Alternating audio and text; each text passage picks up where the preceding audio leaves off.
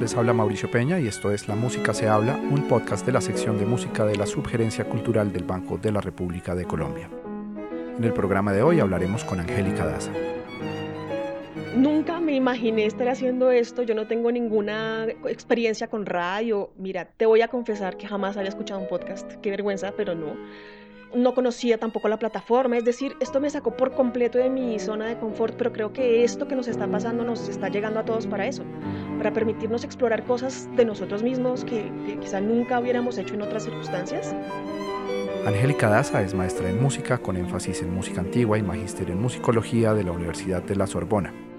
Estudió canto y viola y realizó investigaciones sobre organología barroca en París, lugar donde obtuvo además un diploma como directora de canto gregoriano. Se ha desempeñado como traductora, intérprete y docente. Es fundadora y directora de la Escuela Gregoriana María Mater Dei. Ha escrito reseñas de conciertos para el Banco de la República y actualmente apoya la labor educativa de las actividades del banco como escritora de notas al programa y como conferencista en el ciclo La música se habla de la sala de conciertos de la Biblioteca Luis Ángel Arango. En el programa de hoy hablaremos con Angélica Daza sobre su trayectoria musical, su conexión con el canto gregoriano y su labor como curadora de la lista de reproducción Todas las Voces Todas, disponible en Spotify bajo el perfil Rep Cultural del Banco de la República. Angélica, bienvenida. Muy buenos días Mauricio, muchas gracias por la invitación. Tú estudiaste canto y viola en la Universidad del Bosque y después te dio por hacer una maestría en musicología. ¿Por qué tomaste esa decisión? O sea, viniendo de, dos áreas interpretativas, ¿cómo fue ese giro hacia la musicología? ¿Qué te motivó a ir allá?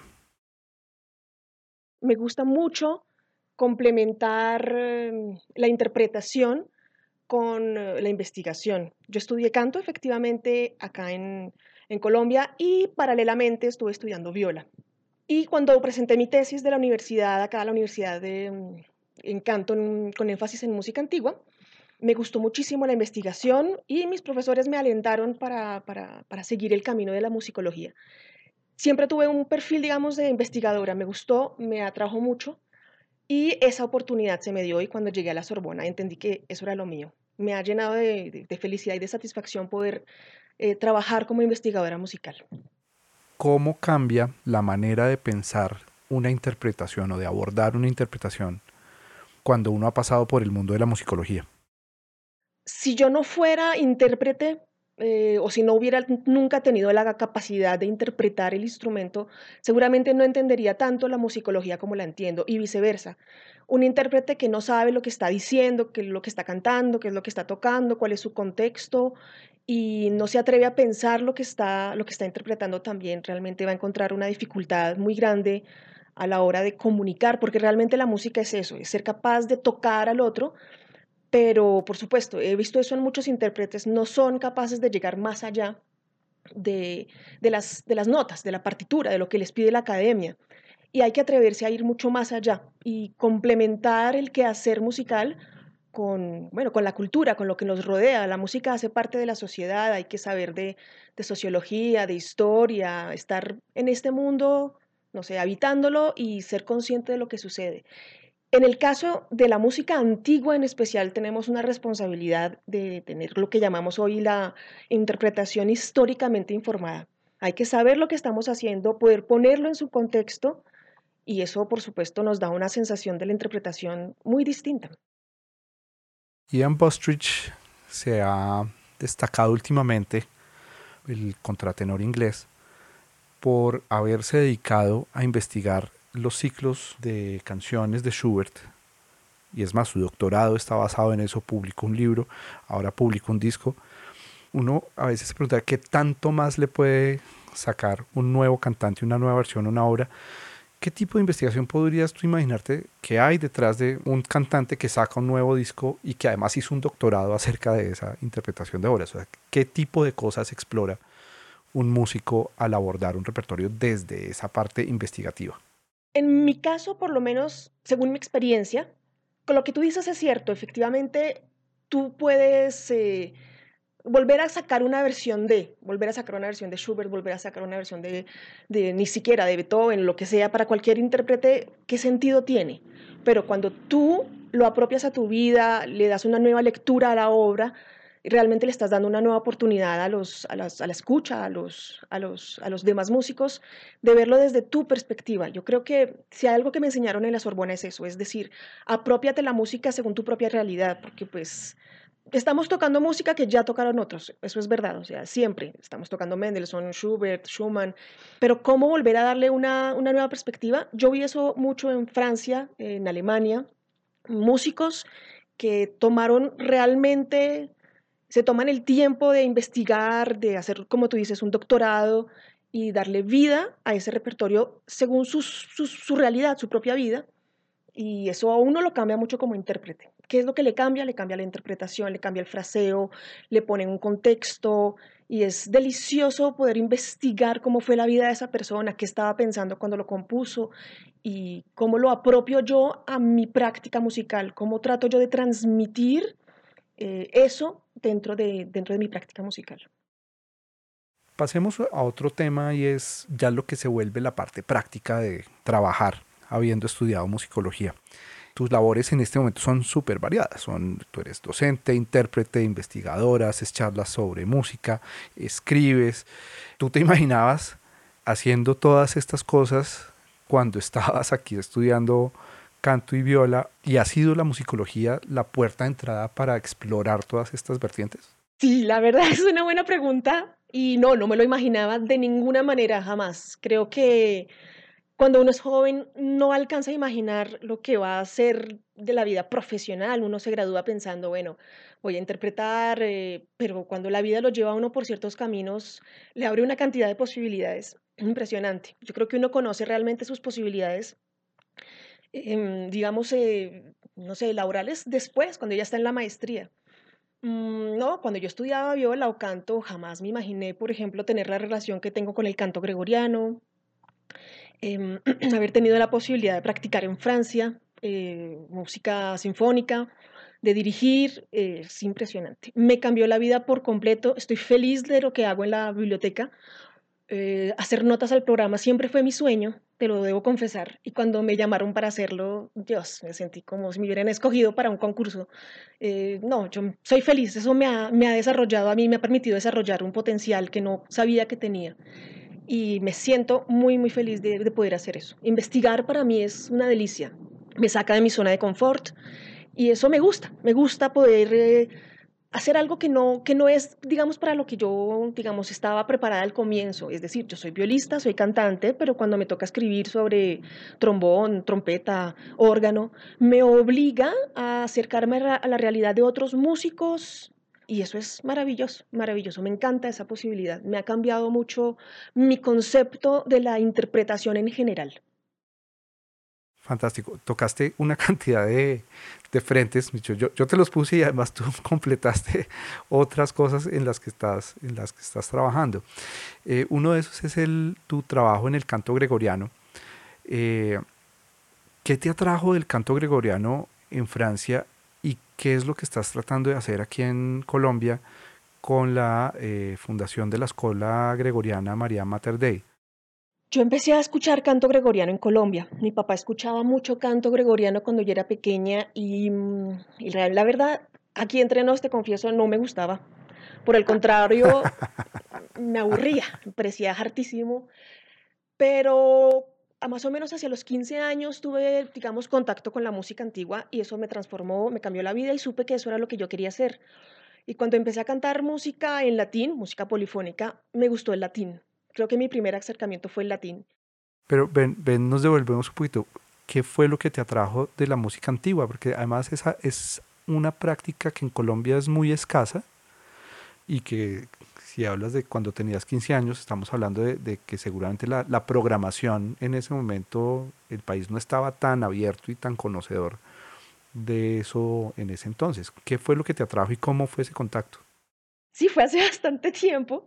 Yo estaba en la Universidad de los Andes, em, donde empecé a estudiar cursos de, libres de música, era muy chiquita y mm, escuché precisamente a Jairo Serrano, justamente en el grupo Música Ficta, y la estética, la belleza, la elegancia. Estábamos en una capilla además de la Universidad de los Andes. Después de eso, yo empecé a profundizar en contrapunto, armonía y uno empieza en la vida real de músico a trabajar en eso, en la armonía, la polifonía, y pues cuando llegó el momento del canto gregoriano, todo ese bagaje que ya tenía se volvió a una sola voz. Y entendí que muchos músicos consideran que el canto gregoriano es plano, es ininteresante, porque imaginamos que, claro, es una sola voz versus cinco, seis, siete, ocho voces. Si lo pensamos, pues en cantidad no es gran cosa, pero hay algo en el canto gregoriano, hay una, mm, una mística, un silencio interior en el canto gregoriano que de hecho he notado que a muchísimas personas las toca, de todos los orígenes, no solamente católicos, sino, en fin, músicos, directores. Me, me contactan mucho de muchos lugares distintos a decirme, oye, me interesa el canto gregoriano, eh, me interesa entrar en tu escuela, me contactó una fonoaudióloga que quería trabajar sobre canto gregoriano con sus pacientes. Es decir, mm, yo misma me sorprendo de lo que, de lo que esto le, digamos, toca en las personas. La fundación entonces de la, de la Escuela Gregoriana María Mater de ¿cómo se da? O sea, ¿cómo es tratar de recrear una tradición tan, tan antigua primero, tan europea también, eh, que a Colombia seguramente llegó, pero se perdió bastante y se quedó metida en, las iglesias y también la, iglesia se ha ido modificando. ¿Cómo es tratar de revivir o de trasplantar eso acá? ¿Y cuál es el objetivo que, tienes con este ensamble? Muy buena pregunta. Efectivamente, no hay realmente una tradición aquí de canto gregoriano, eso es cierto. Y cuando yo me fui a Francia, no dimensionaba lo que era el canto gregoriano. Para decírtelo en otras palabras, cuando yo me fui, yo pensaba que sabía de canto gregoriano.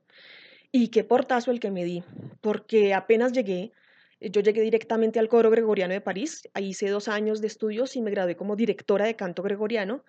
Y ver cómo se practicaba el canto gregoriano allá, Dios, eso sí fue, creo que de todos los choques culturales que tuve, ese fue el más importante. Yo llegué con mi diapasón muy juiciosa a estudiar como me habían enseñado, a solfear como me habían enseñado, y allá no, el canto gregoriano es modal no tiene pulso, tiene ritmo, pero no tiene pulso. Hay que conocer mucho de, su estética, del significado de las palabras. Teníamos clases de liturgia, de dirección, de memorización del repertorio. Y me impresionó, había, yo tenía mi práctica todos los domingos en una iglesia y estábamos en un coro femenino, pues los coros se dividen en femeninos y masculinos pues para evitar el fenómeno de octavas. Nos reuníamos los dos solamente en ocasiones especiales, vísperas, algunas misas, pero cada quien trabajaba por su lado y hacerlo dentro de la liturgia, es decir, hacerlo durante la misa para el contexto, otra vez la palabra contexto, para el contexto en el que fue escrito, fue una experiencia maravillosa y cuando decidí volver dije, bueno, ya voy a perder eso, eso ya, yo sé que eso allá no, no existe, eso fue lo que yo pensé. Y me encontré con una Colombia muy distinta de la que yo dejé, la verdad. Aquí hay personas que, como te digo, me llaman, me solicitan, me buscan, me dicen, mire, me interesa. Yo era muy escéptica, fui la primera en pensar que, hasta pensé que era una broma, dije, no, hombre, esta gente que va a saber de qué, de qué estamos hablando. Lo alcancé a pensar de pronto un poco desde mi orgullo y de decir, no, eso no va a pasar, no, no va a pasar. Y me di cuenta de que sí, la gente lo conoce, lo ha escuchado. Y empezamos el trabajo que no ha sido fácil porque, como tú dices, acá no hay una tradición, así es que no hay una iglesia que nos solicite todo el tiempo, vengan, eh, trabajen con nosotros, cantemos, no, todo lo contrario incluso. Y bueno, también es verdad que hemos recibido el apoyo de algunos eh, sacerdotes, frailes que nos han apoyado, nos han prestado el espacio y empezó como un sueño maravilloso. Em, yo acepto a la persona que quiera, a la mujer que quiera, tienes que ser mujer porque pues somos un coro femenino y eh, muchas se han acercado sin tener ni idea de canto gregoriano, incluso sin saber cantar. Y ver cómo a ellas también las ha transformado esta, esta práctica, eh, ver cómo a pesar de la cuarentena seguimos trabajando, quieren traer a otras personas. Las interrogo a veces, les digo, bueno, ¿y ustedes cómo las ha afectado el canto gregoriano? Y me dicen, esto se le vuelve a uno un amor y una pasión que uno, que uno no lo abandona, que a uno no lo abandona. Es impresionante cómo cómo las he visto, no sé, crecer como personas, como músicos. Y eso es lo que quiero con esta escuela, darle a la oportunidad, digamos, a Bogotá, tener una escuela femenina eh, en gregoriano y me gusta que sea femenina porque siempre hemos asociado el canto gregoriano a los, a los hombres, a lo masculino, y no, no, necesariamente, no necesariamente, eso lo vi en Francia, yo estuve en una escuela de 13 mujeres que eran excelentes cantantes, y bueno, como nosotras habían muchísimas. Y bueno, pues es el primer coro, digamos, ya formado y estable de canto gregoriano femenino que hay en Colombia, según lo que sé. Dentro de la descripción de, de las mil un labores que, realizas, también eh, hablamos o mencionaste la, escritura de, de, reseñas y preparando la entrevista yo me encontré una reseña que escribiste sobre un concierto en la biblioteca y en donde eres bastante crítica en ese escrito en particular acerca de la manera como el concierto se había escenificado. ¿Qué papel cumple la crítica en la vida musical de una sociedad y en la construcción de la historia de la música? Nosotros en Colombia no tenemos una vez más como esa tradición, pero lo vi en Francia cuando estuve empezando a hacer los trabajos de musicología. Yo tuve que trabajar en, en Francia con barroco me tocó empezar a, trabajar sobre los periódicos, sobre los periódicos que circulaban en 1700, 1800, y vi lo importante que era la crítica musical y la reseña musical, es decir, encontrarte un periódico escrito en 1750 que te dice tal persona se presentó en la sala tal y su concierto trató de ta, ta, ta, ta, ta. Eso para mí fue, entendí ese día que la crítica no es solamente, bueno, la crítica, como decíamos, de una forma un poco negativa, eh, no es como, no pensemos en la película de Ratatouille con ego que destruye a los demás, un poco como esa, no es una crítica de destrucción, sino es una crítica que le permite al, al músico situarse en el, en el mundo en el que está, porque un crítico escucha a todos los demás y le dice, bueno, mire, con respecto a lo que está pasando alrededor suyo, usted está en esto, está en aquello, están, y le permite al músico pues, no sé, controlar su, o, no sé, tener una noción distinta de lo, que, de lo que va a ser en el próximo concierto, corregirse, darse cuenta cómo lo, cómo lo ve la otra, cómo lo ve el público, cómo lo ven los otros que sí saben. Aprovecho para hablar de otra cosa que hago a veces también en la Luis Ángel Arango y es traducir a músicos franceses. Y me gusta mucho cuando trabajo con los músicos ahí directamente con ellos y puedo hablar con ellos antes y después del concierto y ver cómo ha sido su experiencia del concierto en Colombia, o sea, recién salidos del avión en un contexto que ellos no conocen y ellos me preguntan y siempre son así, la gente cómo reacciona y me di cuenta que los músicos necesitan esa retroalimentación muchas veces y pues creo que una parte de lo que hace la crítica musical es esa retroalimentación. El ejercicio que hacemos en la sala es bastante extraño porque contratamos gente externa para que nos critique nuestra programación. ¿Cómo se sintió eso? Eso es bastante exótico eh, y obedece en gran parte a, que los medios eh, tradicionales pues han dejado un poco de lado esa función de reseñar la actividad musical de las ciudades, más allá de una reportería eh, normal, pues de decir que un evento ocurrió. Eso fue algo visionario. Cuando tú me lo propusiste, la verdad me pareció que era supremamente visionario y muy inteligente, porque eso se necesita también está un poco nuestra cultura. Nosotros no criticamos, no decimos lo que pensamos, eh, y eso en la vida artística realmente no es muy útil, no sirve. Lo vi, por ejemplo, después de haber trabajado con personas de otros países, franceses, alemanes, checos. Ellos son menos sensibles a que les digan, mira, es que aquí te equivocaste, aquí no sé qué, aquí esto, lo otro. Y cuando esté hecho en un tono de respeto, eso es algo que hace progresar las artes. Aquí lo hacemos menos, o si lo hacemos, lo hacemos en un tono de pronto de burla o de maltrato y eso tampoco permite que, que, progrese. Pero si se hace de una forma profesional, si se reseña, si se, como tú dices, ustedes contratan a una persona aparte para que, distinta, para que critique el trabajo de otros. Ustedes también nos propusieron, digamos, nos dieron la posibilidad de formarnos, de, de de poder ver, cuando nos formaron, nos trajeron un, tallerista extranjero que nos hizo ver que, bueno, sí, hay que criticar, pero antes que nada hay que recordar que nosotros también somos músicos, que no es tan fácil lo que están haciendo las personas que están allá paradas y que hay que criticar de una forma constructiva y hasta cierto punto objetiva, que permita a la persona entender cómo mejorar. Realmente ese es el fin de todo eso. El otro frente de trabajo, eh, y nos vamos acercando al tema central y al que quiero que hablemos, que es la lista de reproducción, todas las voces todas, es tu labor como escritora de notas al programa. Quería preguntarte por el papel que cumplen las notas hoy día. La, la tradición de conciertos pues viene de hace siglo, siglo y medio, quizás una cosa más formal de tener un grupo de gente que se reúne semanalmente en una sala a escuchar música y eso se ha ido de alguna manera refinando y ha tenido sus cambios, pero las notas al programa han tenido sus críticos también, de, gente que dice eso ya no se usa o porque no las hace más cortas, porque no las hace más entretenidas, eso ya no está todo en internet. ¿Qué papel cumplen las notas al programa en un concierto? Y hay distintas maneras de abordar una, una nota al programa, hay un estilo. Eh, ¿Cómo lo vives tú como escritora que tienes que poner en un papel algo para que las 400 personas que van al concierto tengan una guía de audición? Es una experiencia que me ha permitido, como te dije ya, tener una noción de la interpretación muy distinta. A mí me dan un programa y yo pues no puedo objetar nada sobre el programa, así es como es, y sobre eso tengo yo que reaccionar.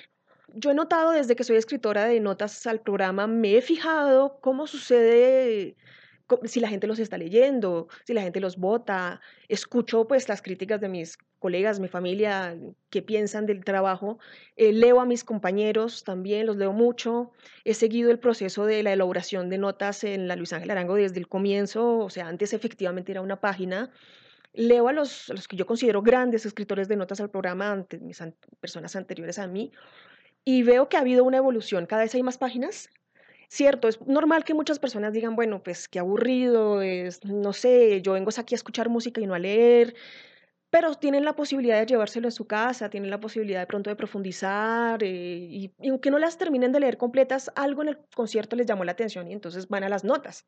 Y dicen, no, pero eso no era lo que estaba, ah, mire, sí, es que ya entendí, es que esto en realidad eh, ya. Y entienden un poco más lo que está pasando delante de sus ojos, explicado a través de las notas al programa. Todos los conciertos que tenemos en la Luis Ángel son distintos. Eh, hay música contemporánea, hay música de cámara, hay música antigua, hay música jóvenes, intérpretes. Y, mm, bueno, también desde mi experiencia he notado que los intérpretes leen las notas al programa y ellos se, eso les ayuda también un poco a ser como parte de, bueno, sobre todo los jóvenes intérpretes, ellos les gusta mucho y les queda como una memoria de lo que hicieron, eh, ampliar la la, investigación que ellos hicieron antes. Así es que, bueno, no sé qué futuro tengan, a mí me gusta, quiero pensar que esto sigue y que, bueno, el público culto, el público interesado en la música que va a escuchar no solamente a la Luis Ángel Arango, sino a, otros, a otras salas de Bogotá, sí sé que ellos leen las notas al programa, les gusta, las reclaman, hay estilos, entre mis compañeros yo distingo el estilo, a veces leo la nota sin saber quién era y adivino digo, sí, ya, ya, sé quién escribió esto y hay unos que me gustan, me, me, encantan. A veces veo el nombre y digo, ah, esta la quiero leer. Y, y, no están en Internet, toda la información no está en Internet tal cual nosotros le ponemos porque responde, reacciona a un programa, a un, sí, a, una, a un programa musical que propuso el intérprete. Entonces, es, no sé si respondí a la pregunta, pero... Eh, no, pero es, pero es interesante porque justamente no se trata de hablar de obras, sino se trata de hablar de cuál es el menú que, tiene, que uno tiene al frente. Hablábamos ahorita de la comunicación y del acto comunicativo de la música. El artista que está en el escenario está proponiendo un mensaje a través de distintas obras que puede ir enmarcado de, en distintas líneas y de pronto tú puedes ahondar un poquito más en eso, en el tipo de estructuras de programas que tú ves que hacen los artistas. Micho, ¿por qué líneas, qué tipo de estructuras ves tú que, que, se, que presentan los artistas en la Luis Ángel y eso a qué te obliga a nivel de la narrativa y de lo que le presentas al público, tanto en las notas al programa como también en las charlas previas que hacemos a veces eh, antes de los conciertos? Eso es verdad, hay que tener un diálogo con el eh, intérprete. La primera vez que hice notas al programa fue para un joven talento, para un joven intérprete, así es que tenía la posibilidad de entrevistarlo y eso fue lo que hice. Y me gustó, me senté con él y trabajamos en su programa, en su menú, como lo llamas, porque eso es lo que es, es un menú, voy a tocar la obra tal, tal, tal, tal. Y cuando hay obras, sobre todo contemporáneas, obras de, autores que puedo contactar, yo no lo dudo dos veces y mira, quiero que me hables de tu obra. Los compositores colombianos siempre han estado muy dispuestos, incluso hasta Francia se ha contactado para que me den una luz de qué es lo que tenían en mente. Y mm, para cómo, cómo traducirle eso al público, cómo lograr ser el puente por el cual los que se llegan, se suben, cantan o tocan y se van, puedan el público llevarse una idea de qué es lo que tenía el músico en mente, qué fue lo que pensó, qué es lo que quería, qué es lo que deseaba, en quién estaba pensando, cuál es el contexto de su composición.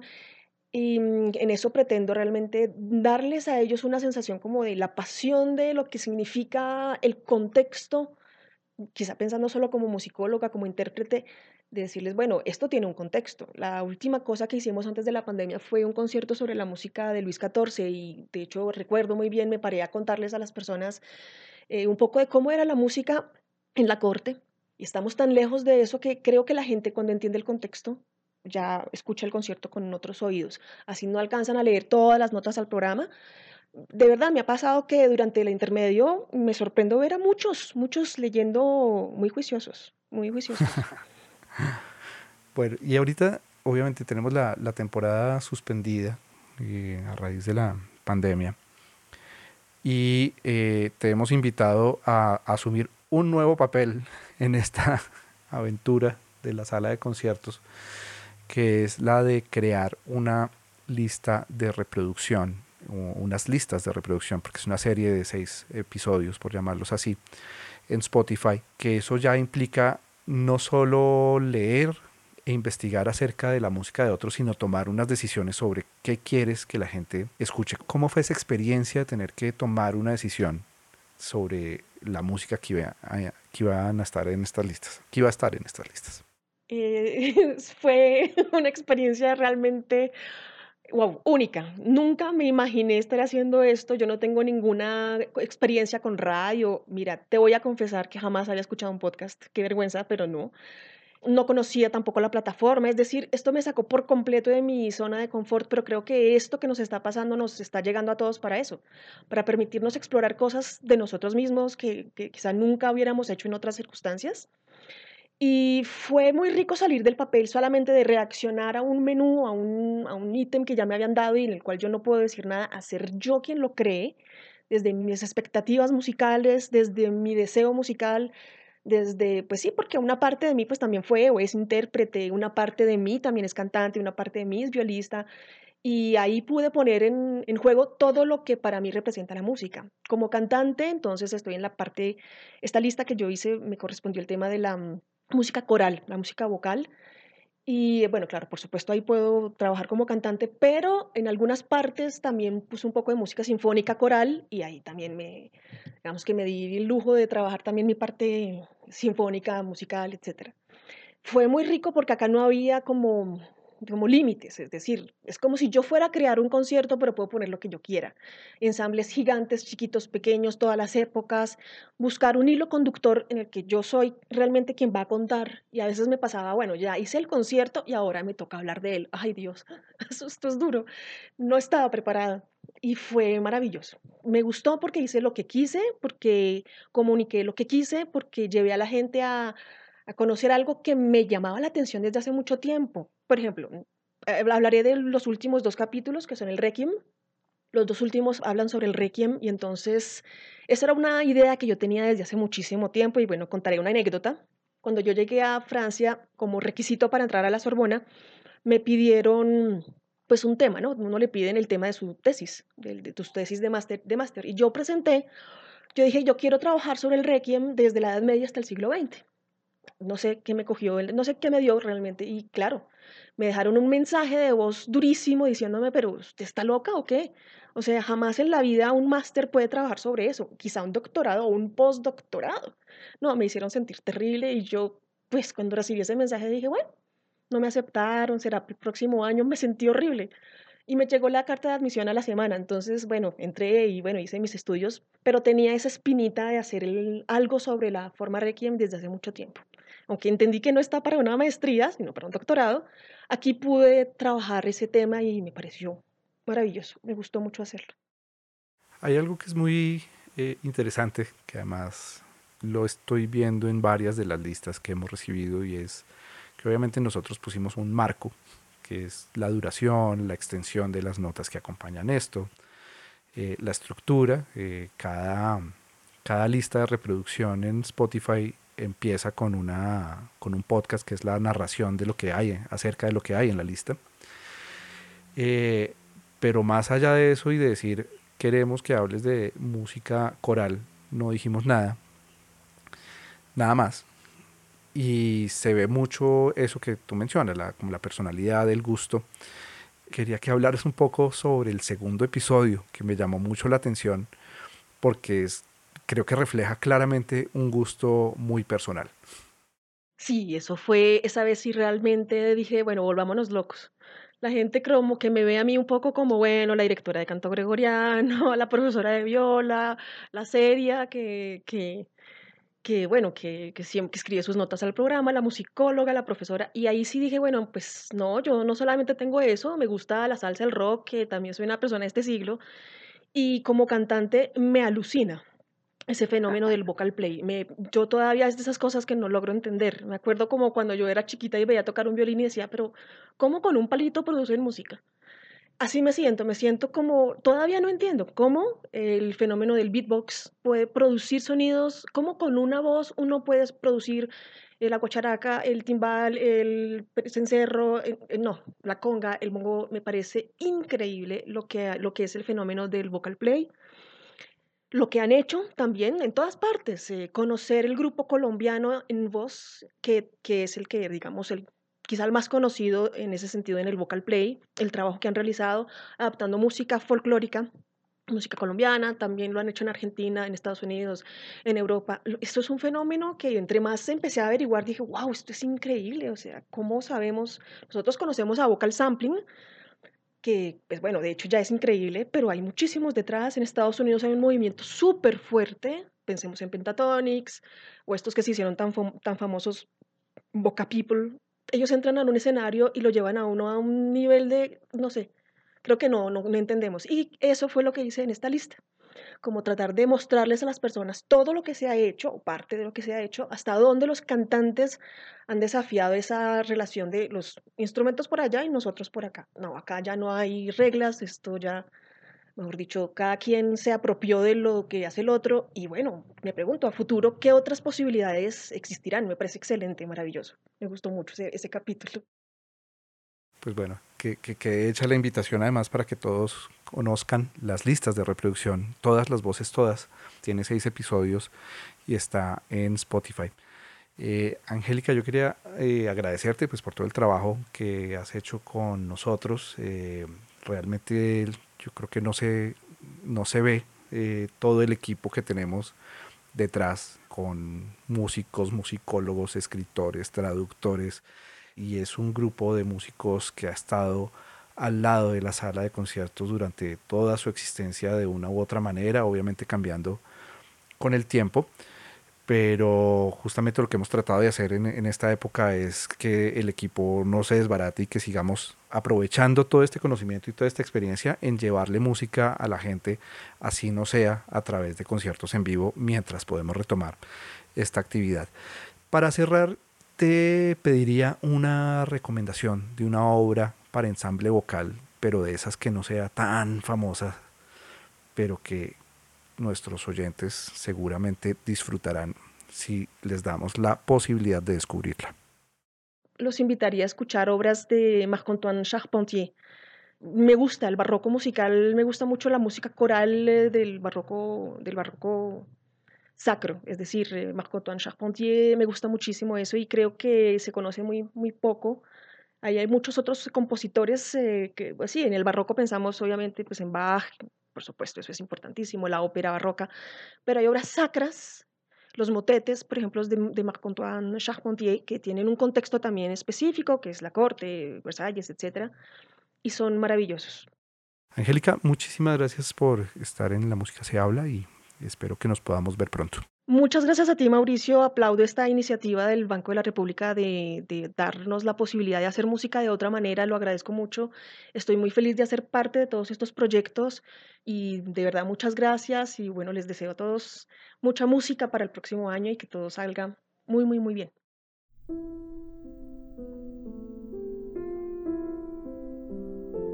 La cantante, violista y musicóloga Angélica Daza es la curadora de la lista de reproducción Todas las voces todas que está disponible en el perfil Banrep Cultural en Spotify.